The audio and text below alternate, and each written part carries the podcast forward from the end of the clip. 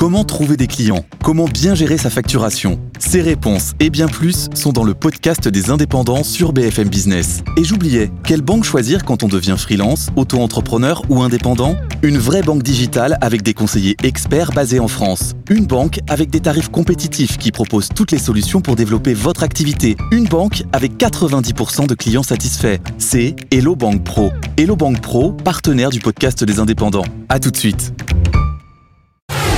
Good Morning Business, le monde qui bouge. La question aujourd'hui, c'est pas si les États-Unis vont euh, soutenir l'Ukraine, mais c'est quand ils vont arrêter de soutenir l'Ukraine. En tout cas, les dernières infos sont pas très bonnes, hein, Benahouda. Oui, le principal négociateur républicain du texte euh, au Sénat fait savoir qu'il n'y a aucune chance de voter euh, dans les prochains jours un plan d'aide à l'Ukraine. Euh, l'opposition minoritaire à la Chambre haute, mais majoritaire à la Chambre basse, en impute la responsabilité à la Maison Blanche. Elle entend au préalable obtenir gain de cause sur le financement d'un plan de sécurisation des frontières, le sien. Mais cela va donc au-delà d'une volonté de donnant-donnant. Euh, même des sénateurs républicains de poids euh, favorables à la cause de Kiev renaclent à présent à plaider une nécessité de regarnir les stocks de munitions de l'armée ukrainienne.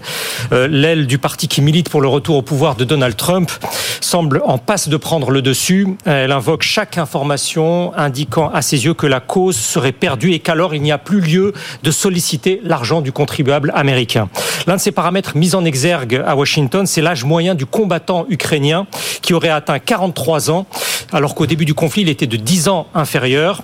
À partir de là, un élu du Sénat, euh, cité pour les fonctions les plus importantes au sein d'un éventuel gouvernement Trump 2, l'exprime sans détour. Notre politique à l'égard de l'Ukraine n'est pas viable. Personne n'est en mesure d'expliquer ce que 61 milliards de dollars, le montant débattu actuellement, permettront d'accomplir. C'est pourquoi, ajoute-t-il, il faut promouvoir une fin négociée de la guerre. Une telle conviction n'est pas encore majoritaire dans l'électorat républicain, mais cela ne saurait tarder. D'après une enquête Pew Research achevée le 3 décembre, 48% de cet électorat affirment que les États-Unis octroient trop d'aide à l'Ukraine. Ce n'est que 4 points de plus qu'en juin, mais bien plus que l'an dernier. La bascule ne s'est pas opérée encore dans l'électorat démocrate, mais la part en désaccord avec la politique ukrainienne de l'exécutif augmente encore. J'imagine, Benahouda, que du côté du Kremlin, on se réjouit. Oui, Moscou se satisfait de ce retournement de plus en plus marquant du Parlement américain en attendant que l'ex-président Trump, euh, le cas échéant, revienne aux affaires. La semaine dernière, une agence de presse russe a ainsi relayé le propos d'un sénateur républicain qui rapportait la crainte euh, de certains de ses collègues que des gens en Ukraine s'achètent des yachts, je cite, avec l'argent qui serait débloqué par les États-Unis, ce qui reflète bien les inquiétudes quant à une gangrène ukrainienne de la corruption.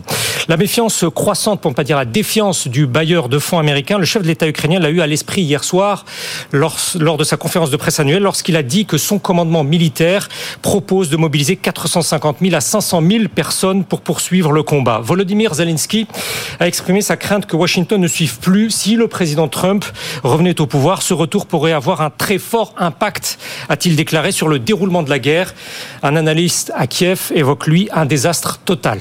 Le président de la République tchèque, un ancien chef d'état-major de l'armée de son pays et numéro un du comité militaire de l'OTAN, le formule euh, de manière presque aussi abrupte.